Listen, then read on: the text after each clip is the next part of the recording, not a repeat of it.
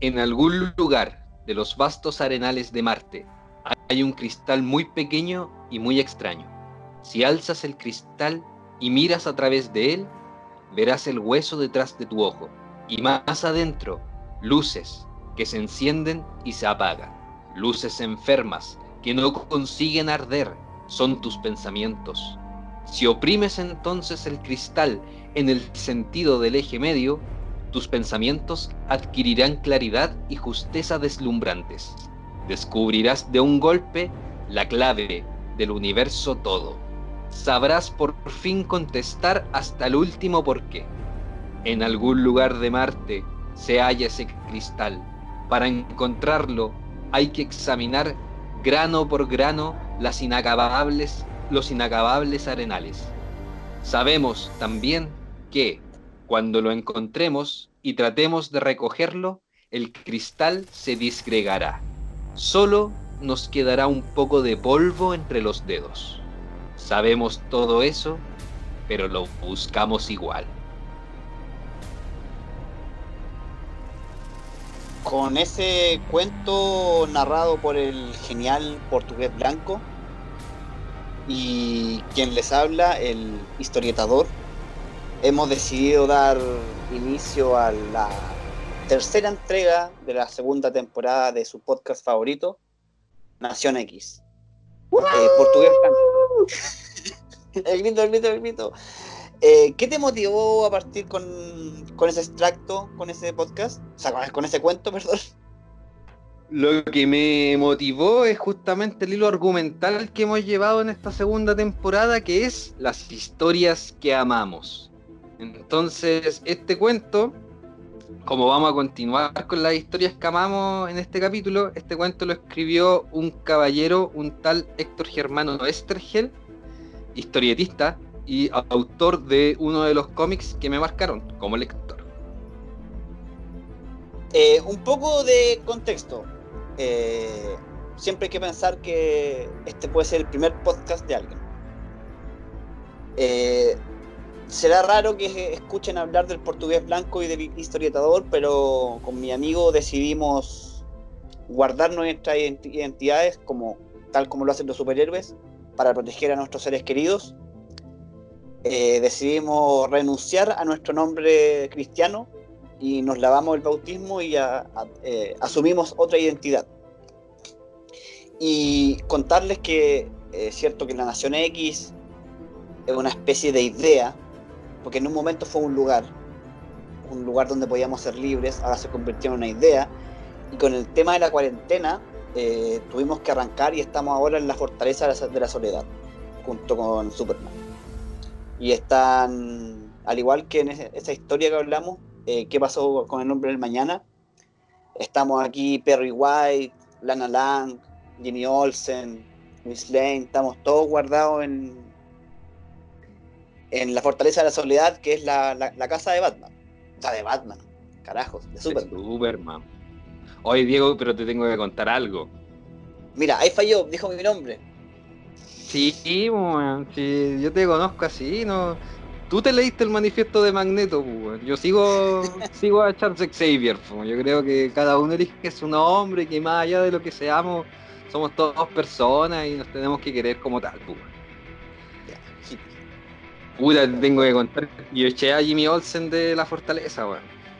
¿Por qué? Porque, porque creo, como Zack Snyder también lo cree, de que simplemente él no tiene cabida en este universo. Así que le dije, Jimmy, ¿sabéis qué? Allá afuera como que la aurora boreal se está formando súper linda, ¿por qué no vais y le sacáis una foto? Y ahí está, pues. Ahí está, yo no, no le volví a abrir, weón. Sí, pero Claro, Yo creo que Lucy Lane, la hermana de Luisa, puede hacer mucho mejor que Jimmy, puede tener otra pareja mejor. Así que, puta, yo lo siento. En bola Jimmy sobrevive porque tiene sus superpoderes de nuevo, como lo ha tenido a lo largo de toda la historia de Superman. Como el hombre, el hombre tortuga. El hombre tortuga, el hombre elástico, una versión de Doomsday, pero no, yo ya no quería estar acá, siento que yo debería ser el único fotógrafo en este lugar. me, comió la envidia, pues, No, este me pueblo. comió la envidia, no puedo, weón. Encima el weón es colorín, ¿cachai? Yo tengo cierto prejuicio, no, no, no, no. Ahí, ahí, puta. Ojalá Xavier no me esté escuchando, porque yo también soy humano, también erro, pues, no, no, no puedo aguantar a Jimmy acá. No, no, Jorge, no, no te voy a juzgar eh, por algo que pude haber hecho yo. No, no, no, cometamos el error de juzgar a un hombre por sus tres peores días. Oye, historietador, ¿cómo hay, antes de que nos vayamos de lleno al tema, porque igual yo creo que los que han escuchado los dos capítulos anteriores saben que nos podemos alargar bastante, entonces para ponerle un poco más de preámbulo a la cosa, ¿cómo hay estado, weón? Ya estamos cerca de un mes en cuarentena voluntaria y algo tendrás que decir. Eh, estoy empezando a perder la, razón. Lentamente. Pero me estoy dando cuenta que es lo peor. Estoy iniciando un viaje, un descenso hacia la locura. Pero lo que le recomiendo a los audionautas, el audionauta, porque según la- las estadísticas que me, me entregó la página que alberga el podcast, hay una persona escuchando. Eh, Saludos, personas, te Saludos. queremos. Saludos, personas. Eh, así como Batman ah, tiene su montaje de hacer ejercicio en Batman vs Superman, cuando Affleck, no sé por qué, está como arrastrando una rueda con una cadena. Estoy en eso. Estoy desde mañana. Ah, bien, pues, bien, hay que aprovecharla, hay que aprovechar el tiempo po, para no volverse loco. Sí, porque estábamos, Oye, le, yo- le comentaba, le comentaba a Jorge antes de empezar que para los que lean Saga, porque si estáis escuchando esto, porque le- leíste Saga, hay un cierto personaje que empieza a ganar peso y vello facial, y es su descenso hacia la locura, y creo que voy para allá y no quiero. No quiero. No, aguanta nomás, Diego, aguanta, o sea, perdón, historiador, aguanta, aguanta. Dime, Diego, si ya la fachada ya cayó. que- No, yo creo que mm, está bien apartarse un poquito de la razón porque finalmente el sueño de la razón es el que produce monstruos. ¡Ah! Bien ahí. Bien ahí. Deep Cut. Eso, eso sí que es un Deep Cut. Oye, Sí. Jorge, ¿cómo estás tú?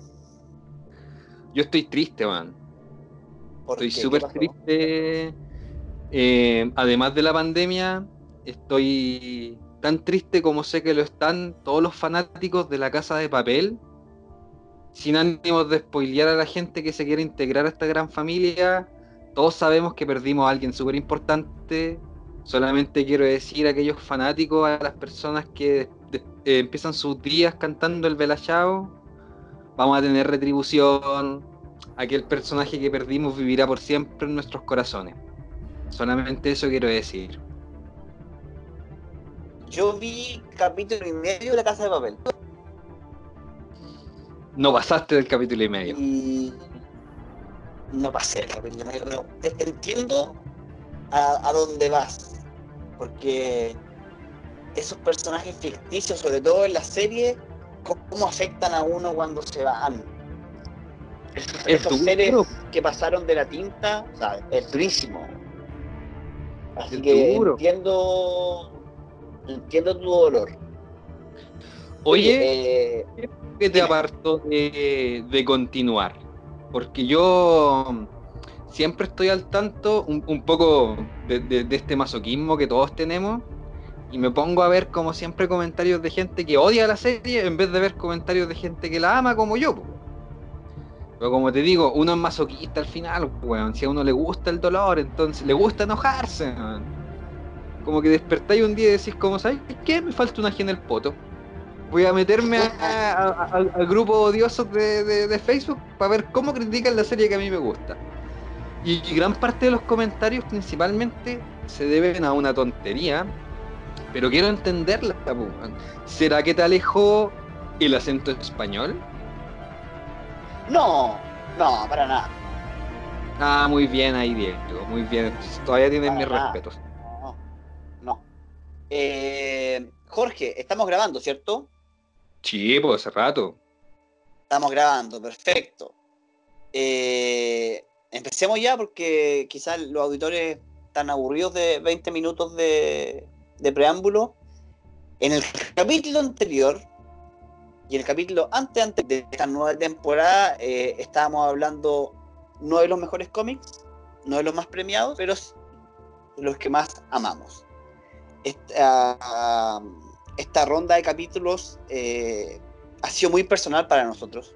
Ha sido muy...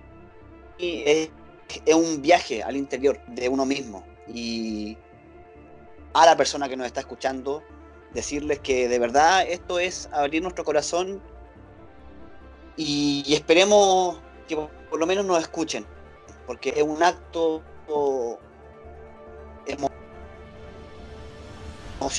súper complejo.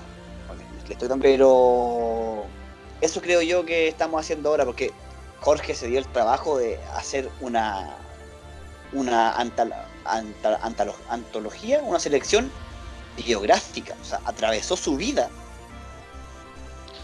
buscando ¿Sabéis qué? Eh, hay que aclarar igual que nosotros trazamos como esta idea de comenzar la segunda temporada de Nación X hablando de los cómics que amamos finalmente. Pero sí, es porque nosotros amamos los cómics en general, amamos el cómic. Pero quisimos hilar más fino y buscar cuáles fueron los títulos que nos produjeron este amor. Y como que nos vino de, sin, sin saber de que se venía esta situación, digamos, esta contingencia que es la pandemia, porque pues, es la, expansión del coronavirus. Pero eh, ha venido como anillo al dedo porque justamente como lo decís tú, ha sido un viaje hacia el interior, pues yo estoy más que seguro de que no somos los únicos que están viviendo ese viaje hacia el interior. Así que también hago la invitación a las personas que leen cómics, o digamos a cualquier persona que tenga sus pasiones bien definidas, que eh, recurra a esas pasiones para ayudarse a entender un poco de sí mismo y aceptarse y quererse, cabrón. Si en el fondo yo digo, no puedo ser un weón tan penca si me gustó el Eternauta, pues weón. Oh, lo dije, ese, es mi próximo cómic. No, ya, gol, gol de boca. Que parte Jorge, dispara, tu la bala mental. Bien, man. El, Eternauta. El Eternauta para mí es un cómic que me marcó. ¿Cachai? Tan así me marcó que después de haberlo terminado, me dio pena, weón, no haber nacido en la época en que esa weá se, estaba publicando. ¿Me cachai? danos, un contexto histórico, año de publicación, qué país. Ya, estamos en 1956, esto es Argentina. 1956, a ver, no estar equivocado, déjame cerciorarme. El tema es que el señor Héctor Germano Estergel, él Em, es un escritor argentino de ciencia ficción que se dedicó principalmente al cómic, a pesar de que también tiene algunas publicaciones en prosa, como el cuento que leí al principio. Muy bonito. ¿Ya? Muy, eh, eh, muy bonito ese cuento. Entonces, justamente, eh, me equivoqué, mira, en el año 1957, El Eternauta comienza a ser publicado en la revista Hora Cero Semanal. Eh, eh, las publicaciones, los capítulos del Eternauta variaban como entre 7 u 8 páginas, pero estamos hablando de estas páginas horizontales como tiras, ¿me cachai? Como, las tiras cómicas. Y estuvo publicándose, duró más o menos dos años, se acabó en 1959. Ahora, la sincronía cósmica, la belleza de todo esto, de, repensar el Eternauta. En primer lugar, estoy más que seguro que alguno de los oyentes eh, habrá, desayunado con la noticia hace como un mes atrás de que Netflix quería desarrollar una serie con el Eternauta. ¿Ya? Porque hay que entender que el Eternauta, para lo que significa el cómic, especialmente para lo que significa el cómic latinoamericano, es la obra. Claro, cuando hablamos eh, porque claro, el, cómic siempre está asociado con las capas, ¿cachai? Con, las capas, con los antifaces, con pergenios volando por Nueva York destruyendo la ciudad. Mm. Generalmente uno, uno, llega a pensar que a Nueva York le hacen falta como semáforos en los edificios. Porque, Puta, de acuerdo a Marvel, esa weá está sobrepoblada. Nueva York es una de las ciudades más sobrepobladas con superhéroes, pu. Eh, y cuéntanos, Jorge, ¿de qué va el Eternauta? El Eternauta trata de lo siguiente. Oestergel te cuenta la historia de cómo él estaba un día sentado en su estudio escribiendo, como él siempre gustaba hacer. O sea, abres tú el Eternauta y la primera página te muestra al guionista, a Oestergel, sentado en su estudio. Y él te cuenta que un día se materializó frente a él un tipo que se hacía llamar el Eternauta. Y Oestergel le dijo, oye, pero ¿qué onda? ¿Quién soy tú? Y, y el tipo le dijo, yo soy el Eternauta, mi nombre es Juan Salvo, y esto es lo que me pasó. Así es como llegué acá. Entonces Juan Salvo cuenta la historia de hace de dos años antes de que él aparezca frente a Westergel. Él era un argentino común y corriente. Una noche con su amigo jugando truco. O sea, para recalcarte que el Juan es argentino, estaba jugando truco, el juego de cartas que tienen los argentinos. Cuando de pronto eh, comenzó a nevar afuera. Y por la radio comienzan a anunciar de que la Tierra está siendo atacada por una invasión extraterrestre.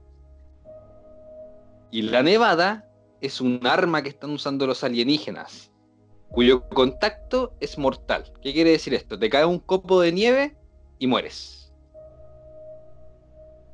Nuevamente apelo a lo que es la sincronía cósmica porque una de las de la iconografías más reconocibles del Eternauta es justamente que Juan Salvo cuando ya llega a un punto en que él tiene que salir de la casa para buscar provisiones o para buscar más sobrevivientes, se hace un traje de caucho con, una, con un visor como de, de los buzos. O sea, digamos, se vuelve completamente, se, se cubre completamente el cuerpo, que es muy similar a lo que está ocurriendo ahora, ¿no te parece? es un milagro termodinámico lo que está pasando ahora.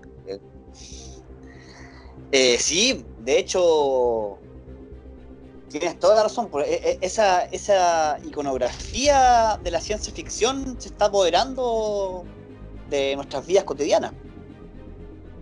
Justamente, o sea, estamos viviendo nuestra propia eh, nuestra propia aventura del fin del mundo, ¿cachai? Entonces, también quiero hacer una invitación a los oyentes a que escuchen el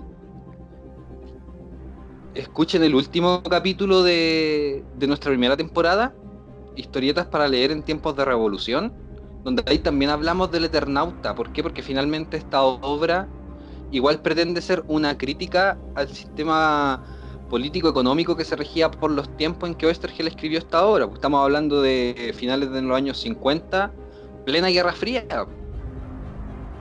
Y uno de, los puntos bases que mi mamá trajo al momento de leer el Eternauta es justamente el hecho de que en el mismo cómic te describen que em, las naciones que están bajo ataque fueron ofrecidas a los alienígenas por las grandes potencias, o sea, Estados Unidos y Rusia se lavaron las manos y llegaron a un trato con estos alienígenas y les ofrecieron el resto del mundo.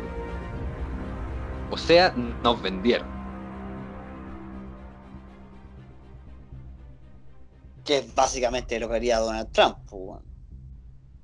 Claro, claro. Y ahí veis tú una crítica que es propia de, de Oestergel, que él eh, fue un tipo eh, políticamente muy activo en términos ya, y creo que lo mencioné en el, en el, en el final de nuestra primera temporada, en términos de que él se unió a los montoneros, porque era un grupo de guerrilla eh, que se oponía, digamos, al, a la dictadura que surgiría más tarde en Argentina.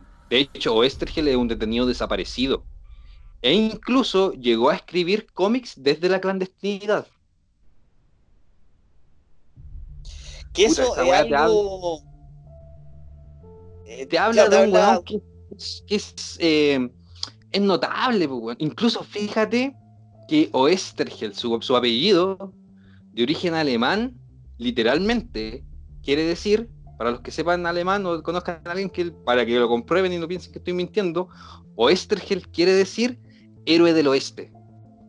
Cáchate esa, weón. Imagínate nacer en una familia donde te dan ese apellido, yo creo que tu, destino está trazado. Sí, no hay nada que hacer. No, usted no tenéis nada más que hacer que convertirte en un weón bacán.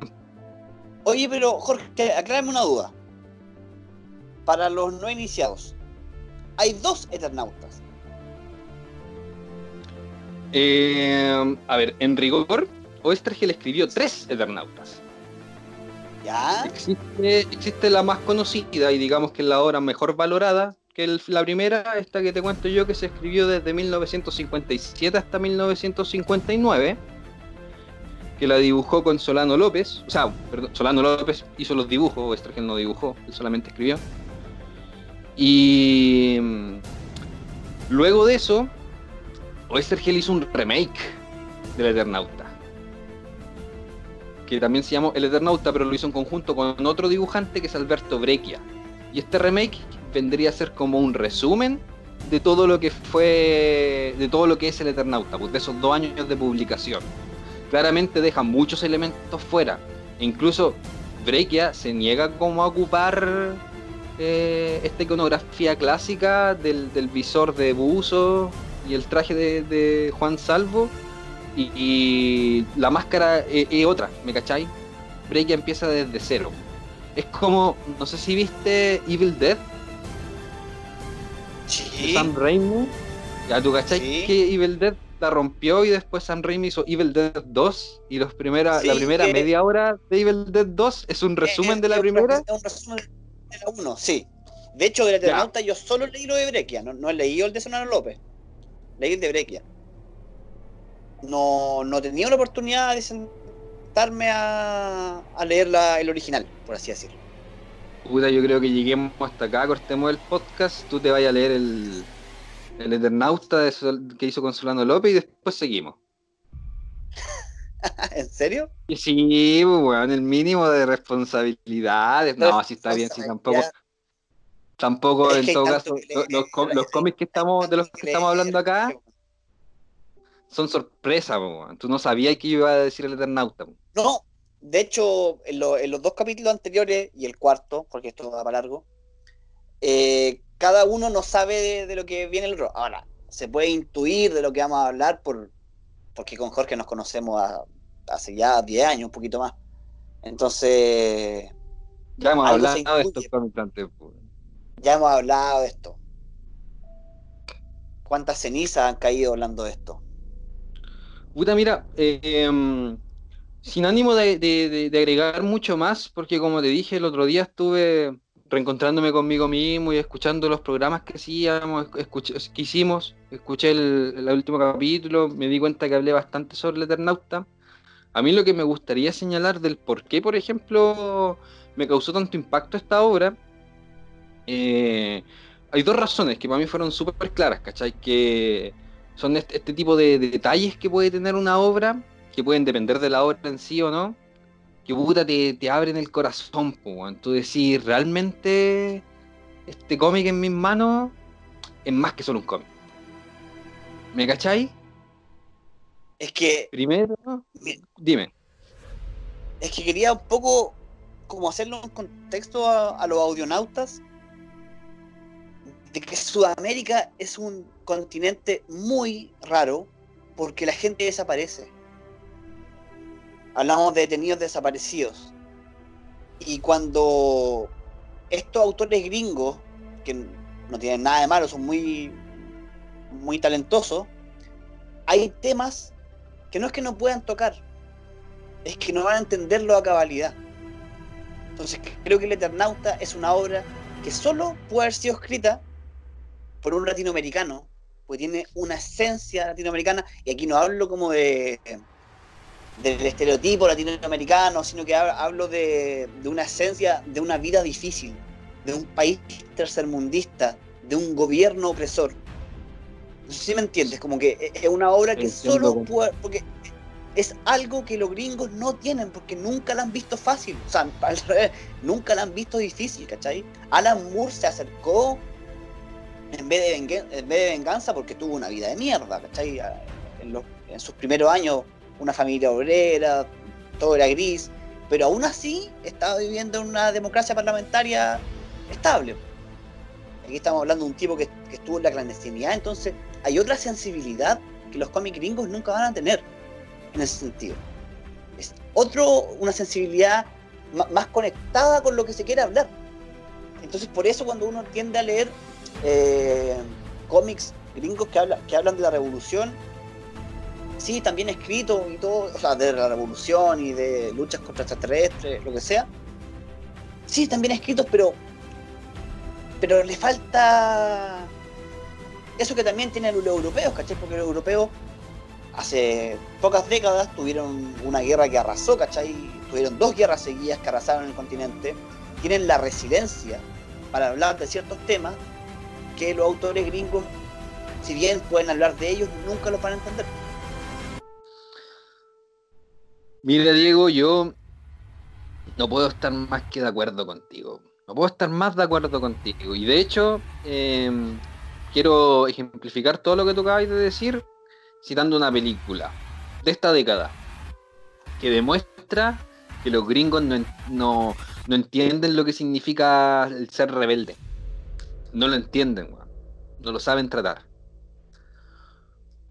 ¿Por qué en Star Wars, episodio 7, El despertar de la fuerza, la República que tiene el poder político y el dominio de la galaxia, tiene un grupo que se llama La Resistencia.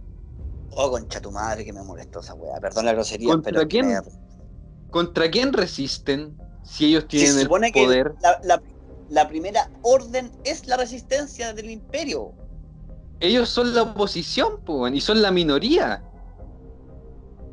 A ellos les calza mucho mejor ese nombre, aunque no estoy de acuerdo con ellos, entonces no tiene sentido de que Leia tenga eh, eh, bajo su alero un grupo que se haga llamar a sí mismo la Resistencia, si ellos son la República, pues.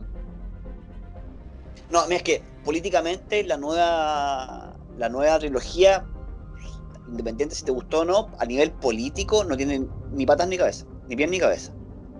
Es Los una, no, una no entienden de revoluciones no entienden de revoluciones. Por eso te encuentro razón cuando tú decís de que justamente el Eternauta destaca porque, como decís tú, es una obra que solo pudo haber sido escrita en Latinoamérica.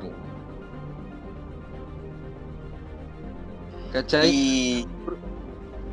Mira, prueba de ello. Prueba de ello. Eh, después de que yo leí el Eternauta, quedé así, pero como sobreexcitado con Oestergel. Pues, ¿no? Me puse a buscar todo lo que él había escrito. Leí. Leí.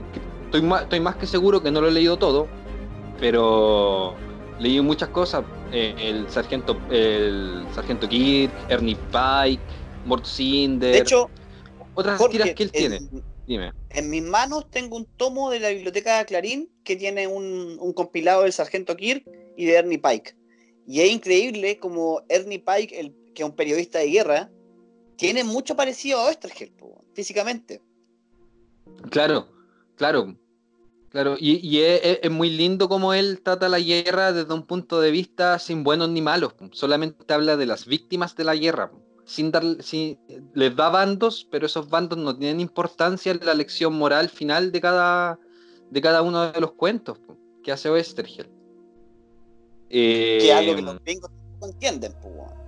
No, pues los gringos ven todo como bueno y malo y generalmente ellos son los buenos. Pues. O sea, el otro, hace poquito este año salió la película animada eh, Superman Hijo Rojo. Oh, y ahí tenéis, la, ahí tenéis la prueba de que los gringos están dispuestos a, están dispuestos a presentarte a Superman como malo Alex Luthor como bueno, pero nunca Estados Unidos como malo. Lex Luthor es el héroe de la humanidad y de Estados Unidos, del capitalismo, del neoliberalismo. Sacrifican a su mejor estandarte de bondad y pureza que es Superman y te lo pintan como malo. Eso te dice, los locos no, entienden, ¿cachai? No ven más allá de lo que son ellos, de su águila. Y 10 minutos de esa película y a pesar de que el, cómic Hijo Rojo fue de los cómics que me hizo re-entrar, redescubrir los cómics. Y eh, el tema va a, ser, va a sonar muy menor, pero el acento penca que tenía Superman, eh, Me, acordé de Chernobyl. Mr. Chernobyl, sí, Chernobyl decidieron hacerla sin acento ruso porque, porque iba a ser una, una Es ridículo, pues, Yo creo que. O sea, mejor lo hacía en ruso, pues, Claro, pues, y entonces me, puse a ver a este Superman hablando inglés con acento. Dije, no, no, no, no, no, no, no. Ya, yo estoy muy viejo para esta weá. Puta, ¿sabéis qué? Yo encuentro que Hijo Rojo, el cómic me refiero, para mí también nunca ha sido como un buen cómic, pero sí siento que tiene buenas ideas de repente. El Batman anarquista, por ejemplo, esa pelea en la zorra, ¿cachai? O cuando demuestran la tortura que sufrió eh, Linterna Verde, y el solamente por la única forma para no volverse loco fue la única forma, la única manera que para mantener su cordura fue imaginarse cómo, cómo, cómo él mataba y castigaba a sus captores yo encuentro que eso es, genial. Son pequeñas perlas que encontráis en un cómic que yo en lo personal no encuentro muy sobresaliente, ¿cachai? No, no lo pondría, ponte tú, en, la, en las mejores historias de Superman que yo he leído. Yo rayé con el cómic a los 17 años. es que tiene ideas interesantes, tiene ideas súper interesantes. Va madurando políticamente y te das cuenta que es bien débil a nivel político. Si uno, si uno en Hijo Rojo, bueno, pequeño resumen, es Superman en vez de caer en Kansas, cae en Ucrania y es criado como eh, es criado por Stalin eh, para ser el, superhombre que represente a los ideales eh, socialistas. Sí, pero pero es como la caricatura que se tiene del del socialismo. Bueno, pero volvamos al Eternauta. Porque no, o sea, dejar en claro, creo que por, lo menos mí Superman Hijo Rojo no es un cómic que me haya marcado. Para nada. Eh, lo menciono para ponerlo en contraposición de la visión política que sí tiene el Eternauta. Y como te decía, quedé tan sobreexcitado después de, leerlo que llegué a un documental que me costó mucho encontrarlo. De hecho lo descargué como por taringa. Solo los viejos comprenderán el significado de esa palabra. Eh, y el documental se llama Hora Cero y te habla del impacto que tuvo en los mismos argentinos el leer El Eternauta. Entonces te encontráis con testimonios de argentinos y argentinas que leyeron El Eternauta a finales de los años 50 y ellos lo que más rescatan es precisamente el hecho de que al momento de leerlo no captaron el mensaje político del Eternauta no captaron que finalmente, porque lo interesante es que estos alienígenas que te plantea Oestergel, que se llaman los sellos, cuentan como con una especie de pirámide en donde ellos están en la cumbre. Entonces Juan Salvo el Eternauta primero se enfrenta eh, a los gurbos, que son como unos hipopótamos, una mezcla entre hipopótamos y escarabajos que dejan la pura cagada y son animales, pero que no son los sellos. Después se enfrentan a las manos, que son unos extraterrestres que tienen como mil dedos en cada mano, pero que tampoco son los sellos. Son eh, razas que están, son obligadas a luchar a favor de los sellos. Después se encuentran con los hombres robots, que son humanos, que también han sido controlados por los sellos. Y finalmente este gran enemigo, los sellos, es completamente... Nunca se muestra en el cómic. ¿Cachai? es como cuando llegamos todos, yo sé que muchos lo hemos pensado durante estos últimos tiempos, a quién tenemos que eliminar para que el capitalismo salvaje se termine, pues. Ah, eh, nota a pie de página. Somos anticapitalistas en este podcast. Ya, pero me refiero yo. ¿Cómo terminas con eso? O sea, ¿existe en la vida real un emperador, por ejemplo? como lo existía en Star Wars? Que tú lo matabas y todo se termina? y todos los Ewoks celebrando que caía el emperador. ¿Cachai? Eso no, no, existe, digamos, la concentración del poder en una sola persona. Y eso es más o menos lo que plantea Oestergel con los sellos. Pues el enemigo invisible, pues tú vayas a estar derrotando a todos los vasallos de ese enemigo, pero nunca vaya a llegar al jefe final. Pues. Eh, bueno, los argentinos lo que destacaban, como ellos decían que no fue una segunda lectura lo que les dio la visión más política. Al momento de leerlo, ellos se concentraban solamente en la aventura, que, no es menor. O sea, el Eternauta no es una. Yo encuentro que no es una obra que sea densa.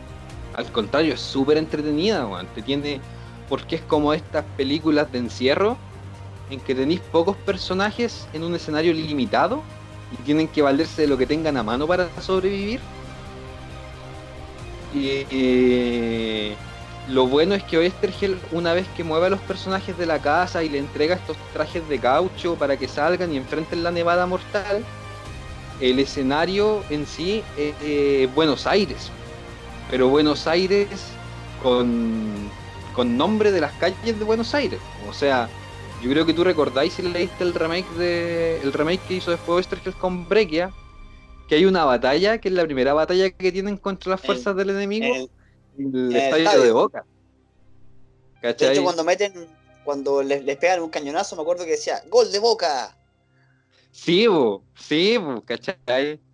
Eh, de cierta manera, ahí a todos los argentinos se les despertaba Em, una especie de nacionalismo y una pasión por lo que leían, porque ellos cuentan ahí mismo en el documental que, no sé, pues terminaban de leer un capítulo de, del Eternauta, salían a la calle a hacer su vida, e iban por los mismos parajes donde ocurría la historia.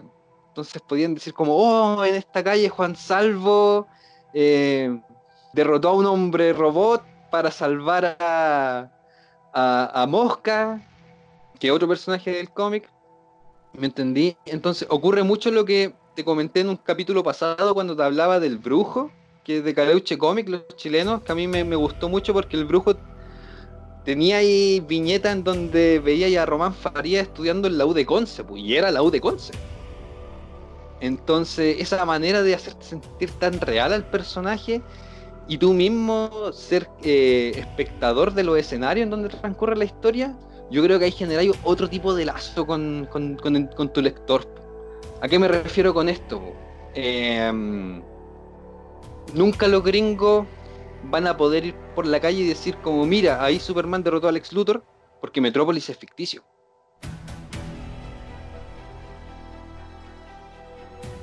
Bueno, se puede argumentar de que Marvel ocurre en Nueva York de verdad y que Spider-Man es, de Queens. Claro, y Hell's Kitchen en Daredevil, eso ocurre, eso ocurre. Pero, o sea, lo siento, está el pero este lo estaba haciendo desde mucho antes. Sí, Y sin embargo, él no tiene la fama que tuviste tú. Maldito estafador. No, si igual hay respeto a Stan Lee, pero aún así nunca dejó de ser un maldito estafador. Oh, un vende humo, weón. Eso era Stan Lee. Un puto vende humo, weón. Es que yo detesto a Stan Lee. ¿Sabes por qué lo detesto? Porque como hay mucha gente que lo ama, para llevar el equilibrio, equilibrar las cosas, tiene que haber mucha gente que lo odia. Entonces yo lo odio como por 10 personas. Mi odio a Stan Lee es como 10 personas odiando a Stan Lee. Pues hay que mantener las cosas balanceadas. Sí, sí, no, te, comprendo. Yo, no, yo, eh, hemos conversado de esto. Yo creo que igual hay muchos aspectos admirables dentro de su carrera, pero sí me molesta este lavado de imagen que tuvo consciente o inconscientemente después del exitazo que ha sido Marvel en el cine, ¿cachai?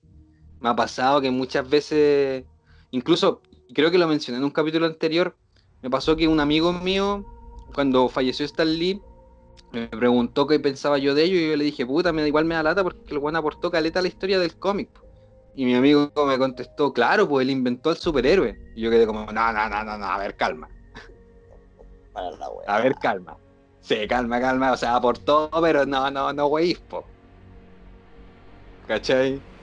No inventó al superhéroe ni por si acaso, Ni por si em, acaso.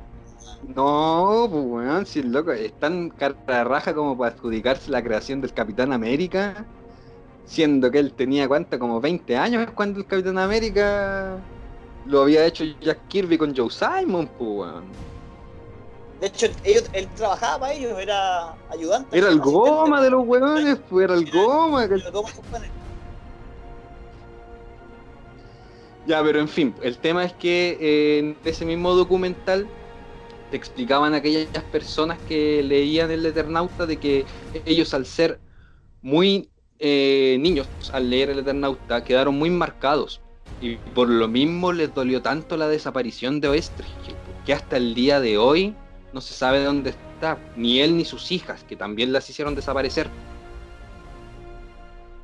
Entonces, yo creo que no hay nada más destacable como para un guionista haber llegado a esos extremos que ya cuando estáis sirviendo en la lucha armada propiamente tal, Juan seguía escribiendo cómics. Porque bueno, ahí está el tercer Eternauta que él hizo, él hizo una segunda parte del Eternauta, el Eternauta 2, y ese es el que escribió desde la clandestinidad. Incluso en el documental aparece Solano López y cuenta que en una ocasión se encontró con Oestergel mientras él estaba en la clandestinidad y le dijo así como, puta weón, para, onda, me están vigilando, me están siguiendo por el Eternauta, bájale un poco las la pasiones al mensaje político que estáis dando, porque yo no estoy en la lucha, ¿cachai? Yo estoy viviendo mi vida normal nomás. Y se entiende el miedo de Solano López. Claro, o sea, exactamente, es súper comprensible de parte de Solano López que le haya dicho eso a Westergel. Pero el, el viejo, este capo, puta, era arriesgado nomás. Yo creo que murió en la suya. Y por eso lo destaco y lo valoro harto ese es uno de los puntos que quería mencionar. Y el segundo punto, para no caer como en la romantización de una imagen, lo admiro caleta por su prosa, weón. No solamente por su leyenda, no solamente por lo que hizo, sino que porque el loco escribía bien, escribía lindo. Incluso aquí tengo un extracto de uno de los cómics de Mort Cinder que también me gustaría leer, solamente para probar mi punto, weón esto es un intercambio de diálogos que se da en una de las historietas de Mort Cinder. Mort Cinder era como un inmortal que tenía la capacidad de hacer regresiones y volver, y volver a ciertos puntos de la historia. Y él iba acompañado de su amigo que era un anticuario que se llamaba Ezra. Entonces, cáchate el pedazo de texto que te voy a leer. Comienza este cómic con eh, Ezra, que se compró un jarrón griego, y Mort Cinder le dice, puta Ezra, te cagaron porque eh, esa, es, ese jarrón es una falsificación, es una copia. A lo que Ezra responde, y aquí estoy citando, aquí estoy citando propiamente tal. Responde Ezra, ya sé que hice mal negocio, mal, pero si lo piensas bien, tiene tanto o más valor que el original. Una copia, cuando no es falsificación, es una obra de amor. Aparte de lo que representa, la copia atesora el amor del copista. La copia, si es buena desde luego, es arte más amor. ¿Qué no daría yo por poder hacer una copia como esta? Loco, las tres primeras viñetas de una historia de ocho páginas solamente hacen una reflexión para presentarte el punto de vista que tiene Ezra frente a la vida. Y una reflexión que yo en lo personal encuentro hermosa. No, sí, pues sí, en, el fondo los objetos tienen cargas emocionales. Exacto, exacto. Me hace mucho pensar en, en, en escritores que, no sé, pues como Stephen King, que en algún momento él habla de que cuando leía mucho un autor y después se ponía a escribir, se daba cuenta de lo mucho que se, se parecía al autor que recién había leído. Y eso es porque finalmente uno igual va atesorando las cosas que te marcan. Como en este caso, yo siento que atesor eh, o me gustaría creer que ha atesorado harto de lo que es Oestergel.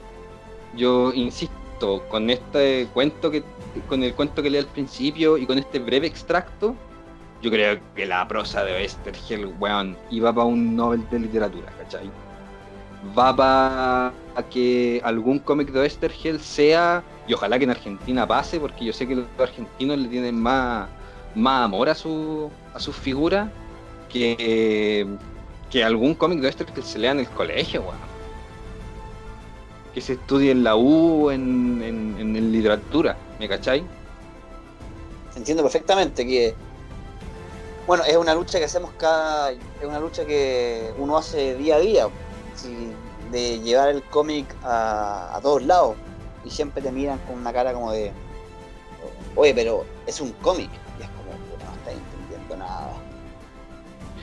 Sí, pasa mucho es, que... es, una lectura peligrosa, po. Claro. Claro que es peligrosa, claro que es peligrosa. Y da un poco de rabia para uno que es mañoño con estas, de que hayan figuras que pasen tan desapercibidas, como en el caso de Estergel. Aquí en Chile yo tengo, hay, un caso, que hay, un personaje que a mí me da lata que su nombre no se, no se conozca, Me da mucha lata. ¿Por qué? Porque, por ejemplo, si yo pregunto a la gente, ¿conocen a Mon Laferte? Puta, sí. Estoy más que seguro que la mitad de las personas a las que le pregunte van a ser capaces de nombrarme tres canciones y más de alguno va a ser capaz de cantar esas tres canciones. Pero ¿qué pasa si yo me acerco al chileno promedio y le pregunto, ¿ha oído hablar de Gabriel Rodríguez? Bueno, nadie lo va a conocer. Y loco, Gabriel Rodríguez ganó un Eisner, weón. El equivalente al Oscar en los cómics. No, no, no, de ilustrador de Locan Ilustrador de Locan Oye, Jorge, eh, hablando de. Loco, estamos hablando de él, weón. No estamos hablando de él. ¿Qué, injusticia. Espérate, disculpa. ¿Qué injusticia más grande para su arte? Aquí, en Chile, su país de origen, no estemos hablando de él. Loco, hablamos del gordito de Lost. ¿Se lo merece? Ya, sí, se lo merece. Horley era la zorra. Estamos hablando de Pedro Pascal. ¿Se lo merece? Todo el rato, pues, weón. Si ese loco es más la raja todavía, pues. Fue la, en la víbora roja va a ser Maxwell Lord. Todavía no veo el Mandaloriano, pero creo que el buen se luce, ¿cachai? Y bien, pues. pero, pero ¿por qué no estamos hablando de Gabriel Rodríguez? Oye, eh, quería decir algo de Gabriel Rodríguez, que bueno, es ilustrador de Logan Key, o sea, co-creador de Logan Key, pero invito a los audionautas a... Tiene una obra autoral, de, hace el guion él y lo, el arte secuencial, que se llama Sword of Ages, como la espada de los tiempos, que es como el, mito artúrico, pero en ciencia ficción. Y te das cuenta y cuenta que el loco del puto amo, de verdad el cómic es muy, muy bacán. La espada de los tiempos, lo, pueden encontrar, creo que ya está, bueno, ustedes ya saben cuáles son las páginas para bajar cómic online. Pero para reforzar el hecho que el tipo es un rockstar y debe estar viviendo en Santiago, Piola, Puta, eh, yo recuerdo haber leído como las primeras siete páginas de otro cómic que él dibujó, que es Little Nemo. Uh, que eh, Little Nemo es una institución en Estados Unidos, Sí, pues, sí, pues, lleva años publicándose y creo que de las últimas versiones que se hicieron la dibuja Gabriel Rodríguez. Como te digo, yo leí solamente las primeras siete páginas del primer número, pero esas primeras siete páginas son una clase de hacer viñeta, weón. Es que, de hecho, son, las, páginas que yo le mostraría a alguien que no entiende el cómic. Le diría, ¿sabes qué? Este es el cómic. Fíjate todo lo que se puede hacer con una viñeta.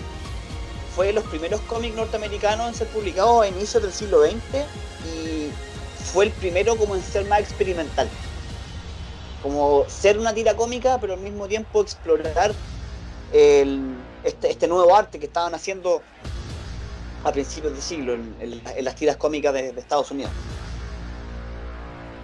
Puta, ¿sabéis qué es lo más lindo del cómic que encuentro yo?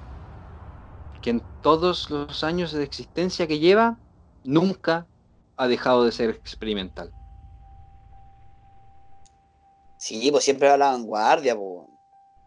Bueno, siempre. Lo que tú me dijiste una vez, porque es una de las tantas frases del pal bronce que te has mandado en mi presencia, que en lo que se refiere a ciencia ficción, ninguna película o serie en la actualidad se halla a la altura de los cómics. No, pero, o sea, sí, hay películas buenas, pero es que los cómics. A ver. es que los cómics están adelantados como 10 años al cine. Sí, porque, llevan como 10 años de ventaja al cine.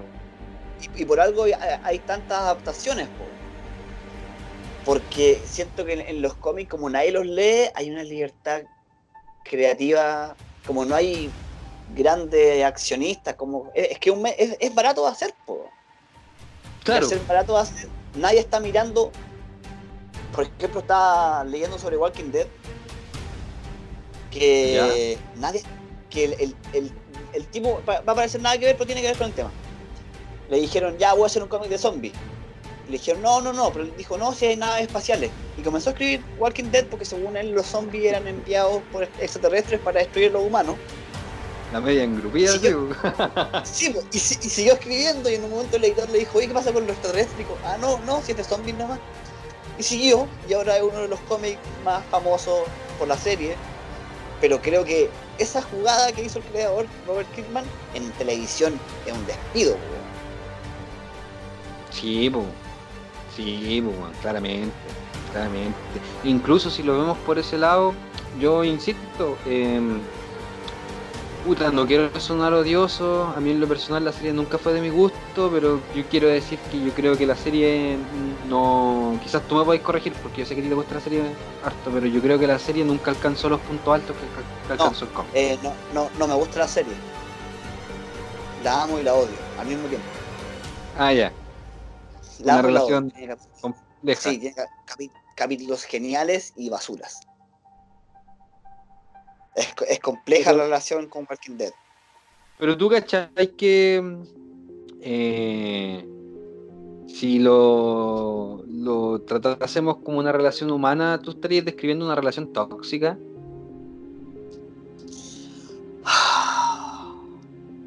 Sal de ahí, amigo. Sal de ahí. si esa serie no vale la pena, weón.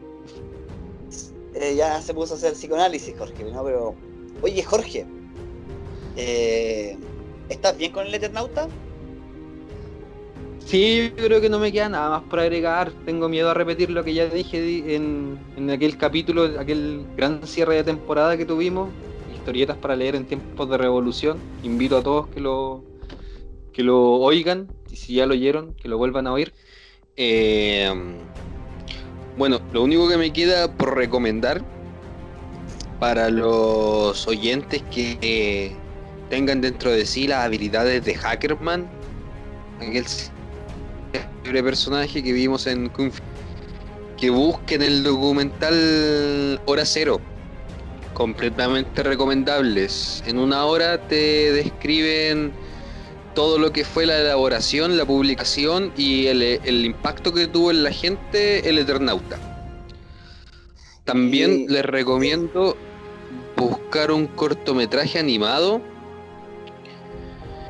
que se llama, les digo enseguida el nombre,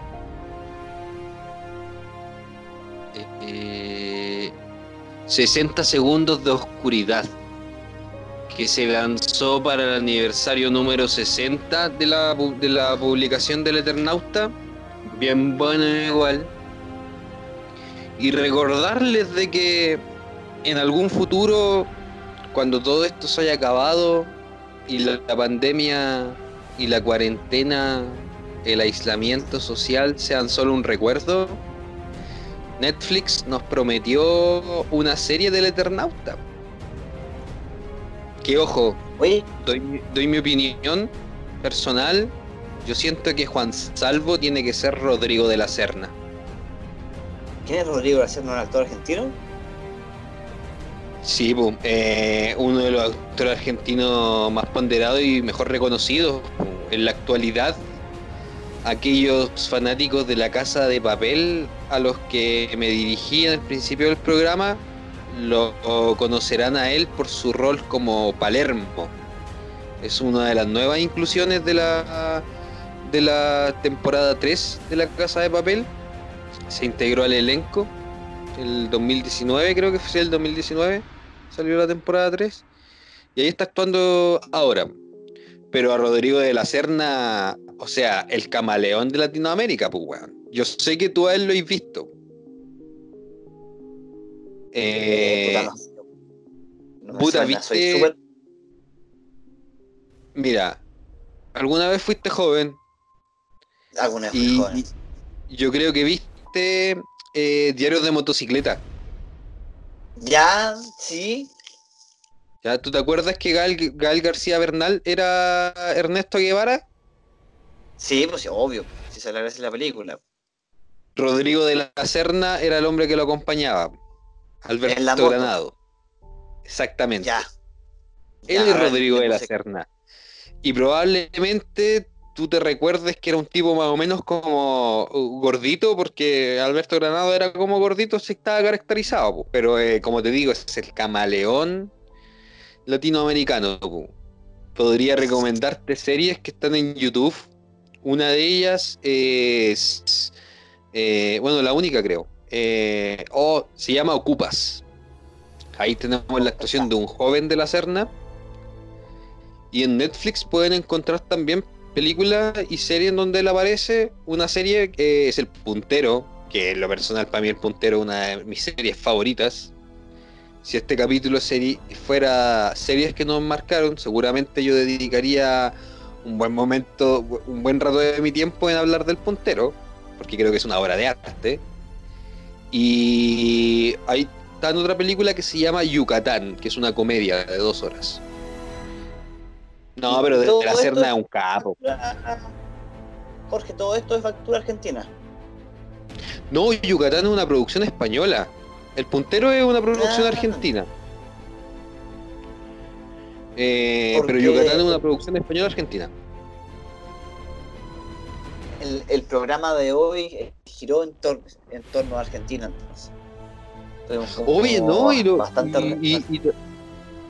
también no sé si tú te recuerdas que hace muy poco, el tiempo es una cuestión tan relativa eh, en el siglo XXI, no recuerdo hace cuánto fue ya, pero que se hizo una serie del Papa Francisco.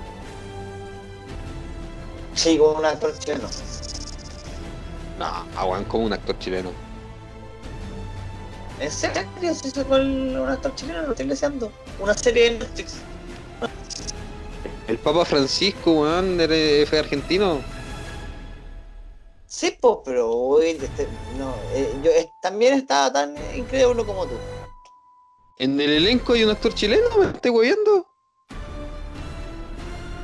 Es el Sergio Hernández, actor. Sergio Hernández, actor chileno, interpreta al Papa.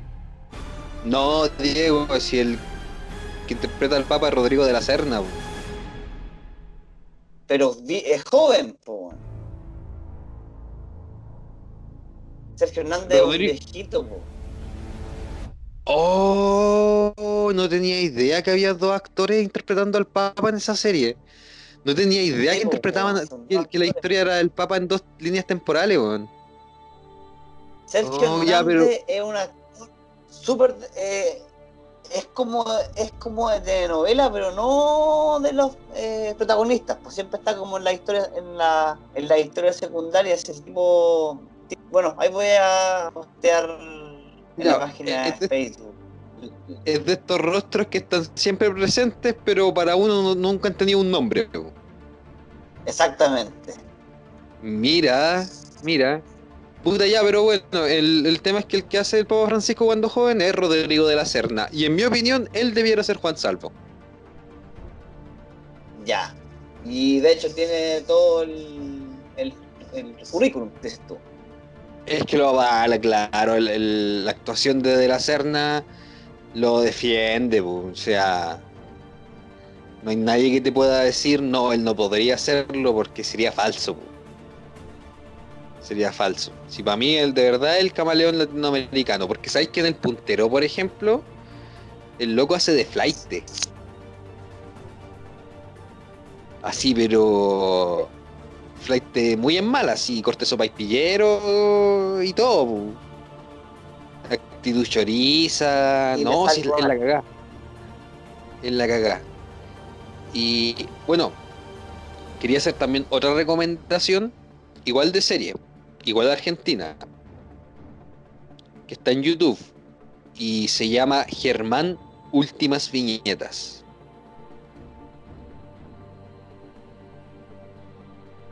Que es acerca del creador de El Eternauta. Sí, alcanza a ver varios capítulos. Justamente, eh, retrata la vida de Héctor Germano Estergel digamos, ficcionaliza un poco lo que fue su, su tiempo antes de lanzarse a la clandestinidad. Estamos hablando de un periodo en el que él ya había escrito el Eternauta y ya era una estrella dentro de los escritores de cómic. Y eso es uno de los aspectos más bonitos de la serie, que a través de los colegas te demuestran como lo genial que era Westergel.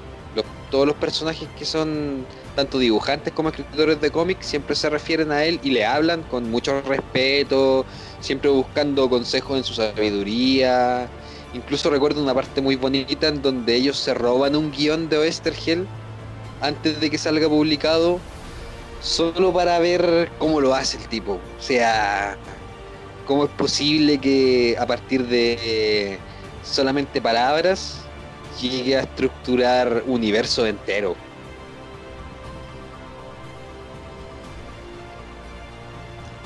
Eh, un, poco como, como si Stan Lee hubiese sido buena persona.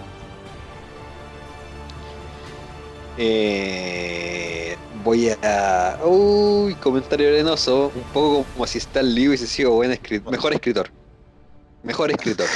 Eh, Stan Lee, era buen escritor. Pero si hubiese sido mejor, claro, hubiese sido, hubiese sido como Esther No, es que Oestergel tiene una beta más literaria, Stan Lee es más el, el showman, pero bueno, bueno cada... sí, pero sabéis que Stan Lee no es, no es mal escritor para nada. De hecho, no tengo que me voy a retractar de mis palabras. Stan Lee no, no es mal escritor porque, por ejemplo, eh, si tú te pones a leer El Cuarto Mundo de Jack Kirby, que si bien es una historia mucho más densa, mucho más profunda y compleja que cualquier historia que, escribió Stan Lee, eh, le hace falta mucha fluidez. sí, porque el tipo la... Claro, claro, pero ahí te das cuenta de lo, de lo que aportaba Stan Lee a, las historias que hacía con Kirby. Yo, por ejemplo, me leí lo que fueron como los 12 o 15 primeros números de X-Men y tengo que admitir que encontré historias geniales. En lo, personal me gusta caleta la historia donde introducen a Juggernaut, el hermano, el medio hermano de Charles Xavier. Y loco, es la media pelea. Que no, él no es mutante, No, po, no es mutante. De hecho, ahí lo descubrí leyendo ese cómic que obtiene sus poderes a través de motivos místicos, una gema mágica.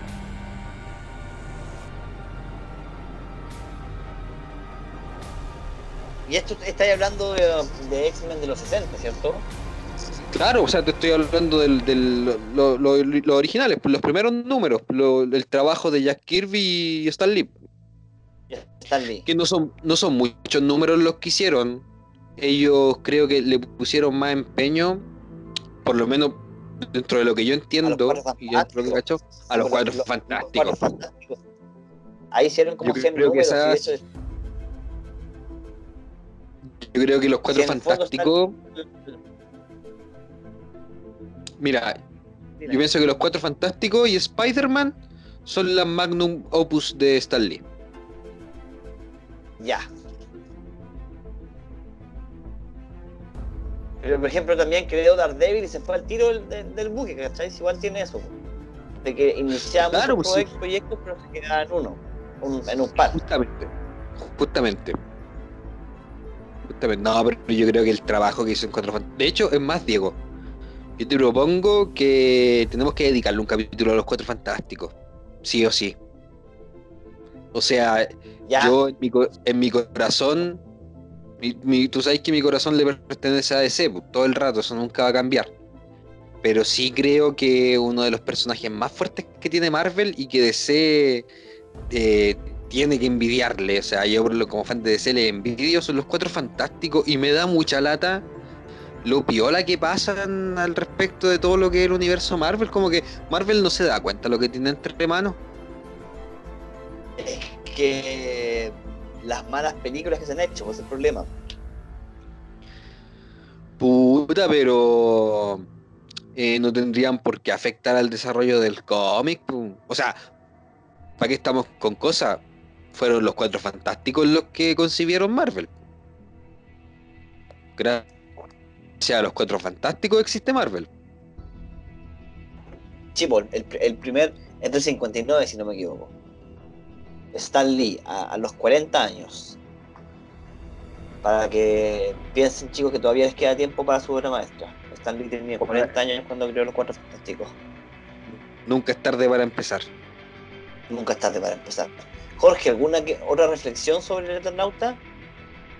Volvamos al Eternauta, tenéis toda la razón, volvamos al Eternauta. Eh, um, a ver.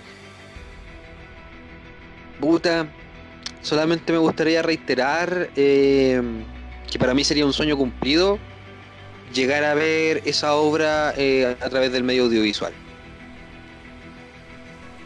Creo que si te pones a pensar, es una obra que es coetánea con los Cuatro Fantásticos, los que estamos hablando. Salieron casi en el mismo año. Y el nivel de ciencia ficción que ambas manejan están a la par. O sea, yo creo que perfectamente eh, hubiesen sido otros los tiempos y otras las tecnologías de comunicación. De más que a Oestergel lo llaman así como, oye, ¿quería escribir los cuatro fantásticos?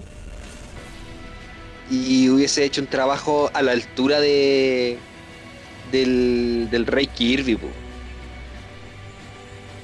Pues sí. Puede ser una oportunidad perdida. Es que ambas creo que responden a la ciencia ficción que ocupan ambas, responden mucho al espíritu de la época.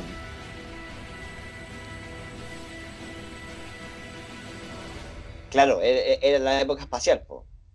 Justamente, justamente.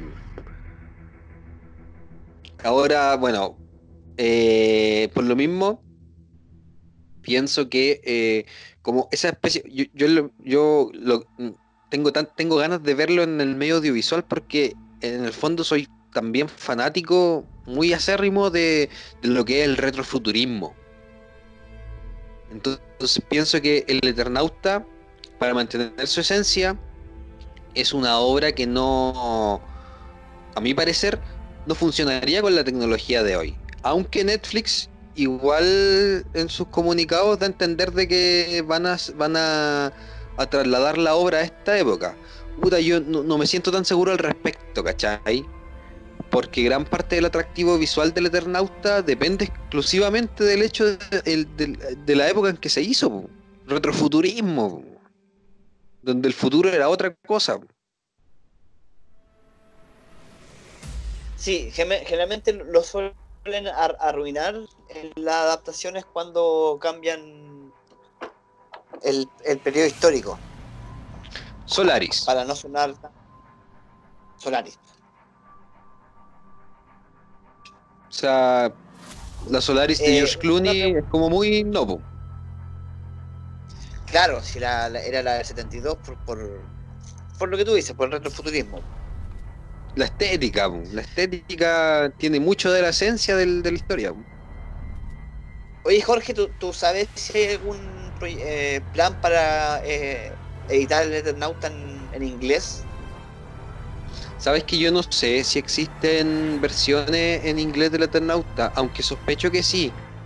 Porque, o sea, la fama que tiene no es por nada. Yo no, creo que haya llegado a Netflix sin que exista esa versión en inglés. Y me gustaría algún día poder leerla solamente para probar un punto. ¿Cuál? Que el español es más rico en palabras.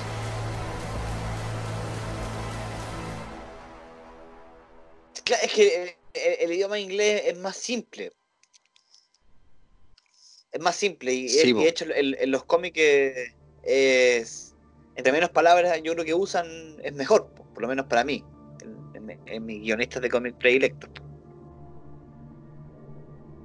Claro, claro, pero el español tiene otra connotación. Yo igual soy bien defensor del, idioma en ese sentido. A mí me parece que en la lectura eh, el español es mucho más rico.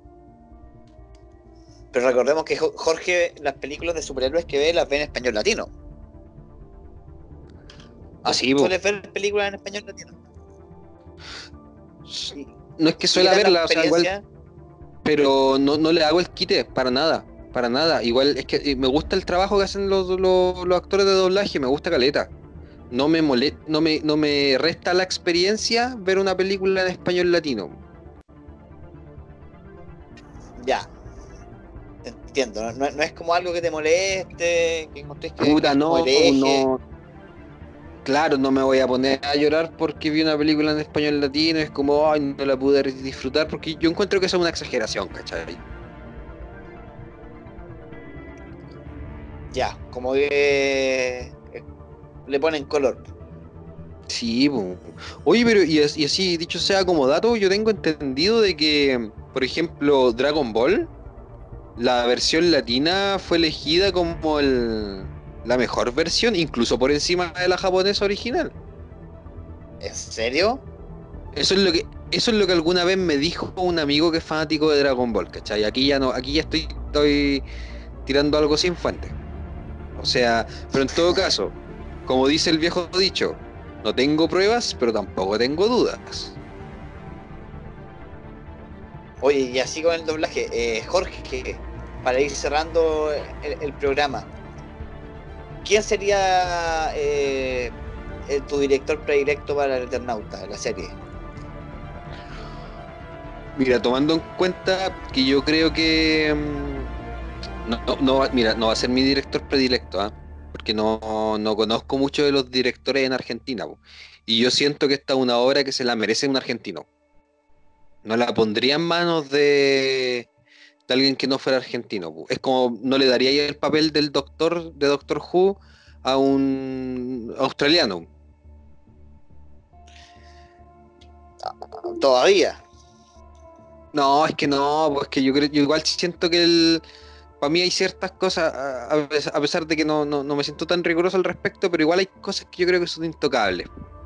Y, por todo lo que hemos hablado de lo que significó el Eternauta, yo sí soy un convencido de que la dirección tiene que recaer en un, en un argentino y para el caso yo pondría a Juan José Campanella.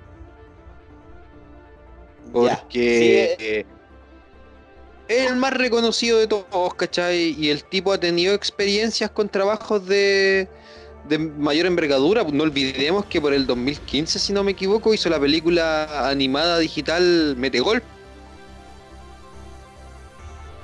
Que fue una película que se grabó con actores reales, muy parecido a lo que hizo Wes Anderson con el Fantastic Mr. Fox. Eh, que Wes Anderson, si tú cacháis, que puso a los actores actuando de a, los monos. Y después esas grabaciones las replicó en el stop motion. Juan José Campanella hizo lo mismo y después mandó las grabaciones al estudio de animación para que hicieran los planos tal cual estaban, lo, había hecho él con en acción real. ¿Me entendí? Entonces, si el tipo ya, el tipo ya tuvo una experiencia de, de, ese tipo, ¿cachai? De, eh, trabajo digital y animado, puta, yo siento, y, aparte que el, buen ya, estuvo nominado al Oscar, si no me equivoco, El secreto de sus ojos ganó el Oscar, ¿o no? Oh, no me puedo acordar. Ya, pero en fin, eh, em, creo que ya ha demostrado su profesionalismo, es un hombre que produce harto, tiene muchas películas, no me equivoco, como desde mediados de los 90 que viene dirigiendo.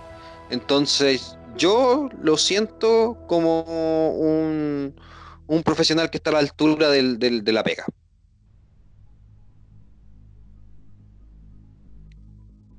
Eh, ojalá y la serie tiene fecha de estreno o la anunciaron solamente.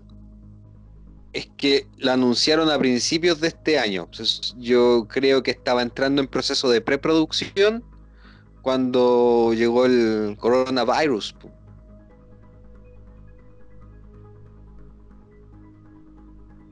Tenéis que tomar en cuenta que todo se atrasó, se pararon las grabaciones de todo. Sí, eso es verdad. Nos va a costar recuperarnos de esto. Sabes que va a costar recuperarnos, pero yo siento que el Eternauta, por todo lo que conversamos y lo que es la contingencia, sería la hora perfecta en la cual ponerse a trabajar luego de que termine esto. Sí, está muy bien con los tiempos. Claro. Jorge, eh, ¿te parece si cerramos el programa y lo hacemos más corto hoy día?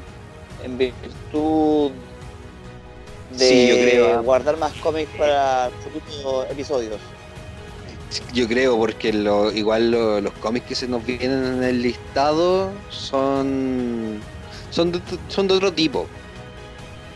Son de otro tipo. Sí, Yo eh, creo que el, el avioncito de Eh, Indiana Jones un con la línea roja.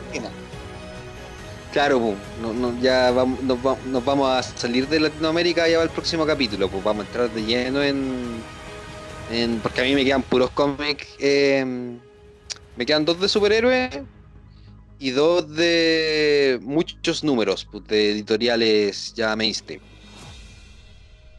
Ya. Eso, pues entonces nos escuchamos el siguiente capítulo. Diego, siento que he hablado demasiado, déjanos también tú con alguna recomendación de algo. Oh, eh, ¿Qué recomiendo? Eh, viendo una serie de ciencia ficción que se llama Tales from the Loop, que tiene que ver con viajes en el tiempo y actúa también un actor que hizo el Papa. ¿Cómo se llama el gorrión supremo de Juego de Tronos? Jonathan Price.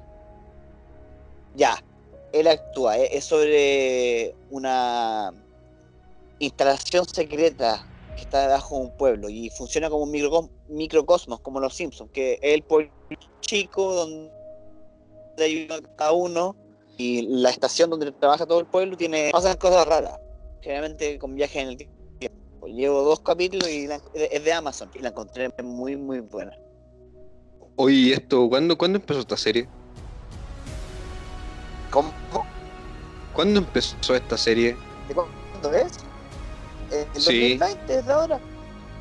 Están todos los capítulos, son como ocho.